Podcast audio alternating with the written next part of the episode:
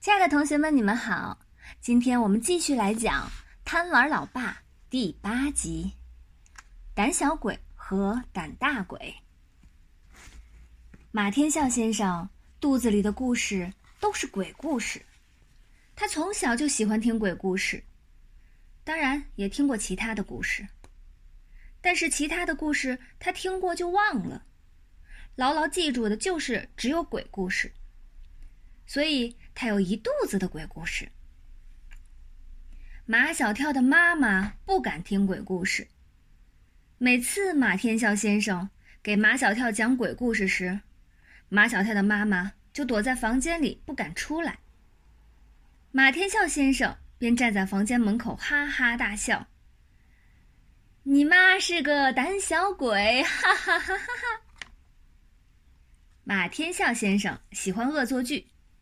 他明知道马小跳的妈妈害怕听鬼故事，可他偏要让他听到。他故意站在房间门口那里讲，他的模仿能力又特别强，把黑夜里狂风呼啸的声音、鬼上木板楼梯的声音和鬼打喷嚏的声音都模仿的惟妙惟肖，吓得马小跳的妈妈在房间里拼命尖叫。听到这样的尖叫，马天笑先生就会觉得格外开心，十分过瘾。马小跳曾经问过马天笑先生，问他真的见过鬼没有？呃，见过，当然见过。马天笑先生做回忆状，嗯，那时我也就你这么大。你在什么地方见到的鬼？在一片坟地里，你一个小孩子跑到坟地里干什么？呃，干干什么？是呀，干什么呢？马天笑先生开始编。嗯，我想起来了，我去坟地里看鬼火。鬼火？马小跳听入迷了。鬼火是什么样子的？嗯，绿莹莹的，一闪一闪的。其实，马天笑先生说的是黑夜里的萤火虫。在农村啊，有些老人叫萤火虫是鬼火。早就听人说过，有鬼火的地方肯定有鬼。果不其然，鬼火啊闪了一阵，从最大的那个坟头里冒出一个鬼来！啊！马小跳尖叫一声，嗓音都变了。那个鬼是什么样子的？那个鬼啊，很高很高，眼睛很大很大，脸上没有肉，只有牙齿，穿一身白衣服，走路像在飘。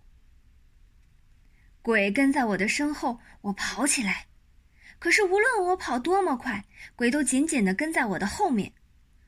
啊，后来呢？马小跳的心砰砰的跳得像打鼓，心都快从嗓子里跳出来了。后来，后来我干脆不跑了，转身就是一拳打在鬼的脸上，结果鬼倒在地上，化作一缕青烟，没有啦，没有啦。对这样的结尾，马小跳有点失望。有点怀疑，但很快都一闪而过。他只是对其中的一个细节揪住不放。老爸，你的手痛不痛？马天笑先生丈二和尚摸不着头脑。我的手为什么要痛啊？你说你一拳打在鬼的脸上，鬼的脸上没有肉，只有牙齿，你的手打在牙齿上，难道不痛吗？嗯，对对对对对，痛，很痛，差点被这小子看出破绽。马天笑先生在心里告诫自己：今后讲鬼故事啊，要悠着点不能讲过了头，否则这小子……这天晚上，马天笑先生又给马小跳讲鬼故事。在一个风雨交加的夜晚，没有月亮，黑的伸手不见五指。突然，突然，房间里的灯灭了，这是马天笑先生拉灭的。马小跳叫起来：“你干嘛把灯拉灭？”讲鬼故事哪有亮着灯讲的？胆小鬼！马小跳不服：“我是胆小鬼，你又是什么？”“我是胆大鬼啊！”“不，我是鬼胆大呀！”鬼胆大说：“胆小鬼不配听鬼故事，就回房间里去了。”马小跳回到自己的房间，半天睡不着。因为他不服气，老爸凭什么说他自己是鬼胆大，说他马小跳是胆小鬼？